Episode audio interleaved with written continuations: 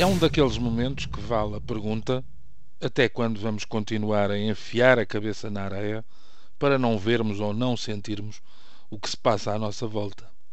Gostava que, como eu tentei, ensaiassem um exercício doloroso, mas necessário, para que os números ganhem expressão e deixem apenas de ter uma carga simbólica, conquistando um poder real na transformação de mentalidades na adoção de soluções alternativas, na despedida final à hipocrisia daqueles a quem cabe o papel de sentinelas e, não conseguindo enxergar um palmo diante dos olhos, nos vão entorpecendo com o sinal de que tudo vai bem, ou quase.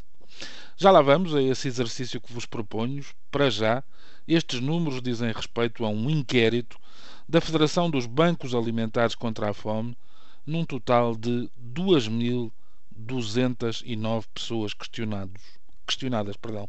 O objetivo deste estudo, agora trazido até nós pela agência Lusa e pelo Jornal Público, é simples: conhecer melhor a situação das pessoas apoiadas pelas instituições de solidariedade social.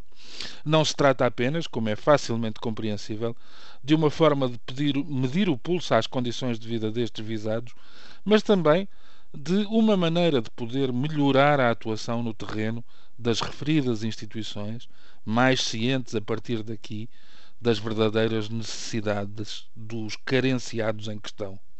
Entre setembro de 2012 e janeiro de 2013 foram enviados inquéritos para 3.880 pessoas, através das 388 instituições que as apoiam, tendo sido validados os tais 2.000 209 inquéritos. A partir daqui começam os sobressaltos e as angústias.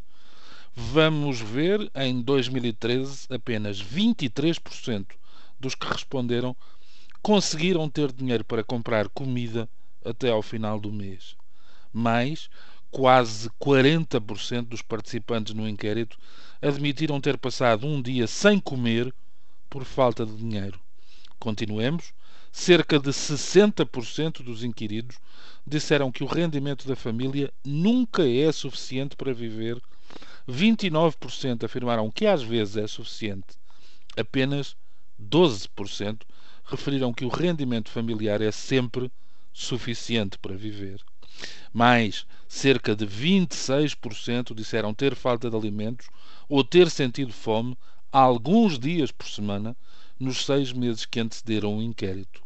Uma subida de 10 pontos percentuais face a um outro inquérito semelhante realizado em 2010.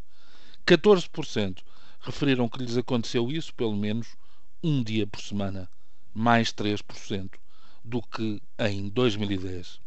O que se constata é que há uma deterioração muito grande da situação, porque há mais famílias que não têm todo o rendimento de que necessitariam para viver, disse a agência Lusa a presidente da Federação dos Bancos Alimentares, Isabel Joné, que acrescentou muitos dos inquiridos têm bastante menos do que o rendimento mínimo e 40% dos utentes das instituições de solidariedade social são idosos. Um dos aspectos a ressaltar é o facto de haver famílias, mais 10% que em 2010, que tiveram fome nos últimos dois meses é nas necessidades mais básicas que se registra uma deterioração muito grave da situação. E pronto, falta apenas aquele exercício de que vos falei no início. Experimentem agora trocar estes números aflitivos pelas caras dos que passam estes tormentos. Quem olhar à volta, sem assobiar para o lado, conhece certamente alguém nesta situação. E há sempre uma forma de ajudar desde que se reconheça a realidade e não nos deixemos embalar e embrulhar em fantasias. As derrapagens que doem são mesmo estas, porque acabam sempre em choque frontal. Bom dia.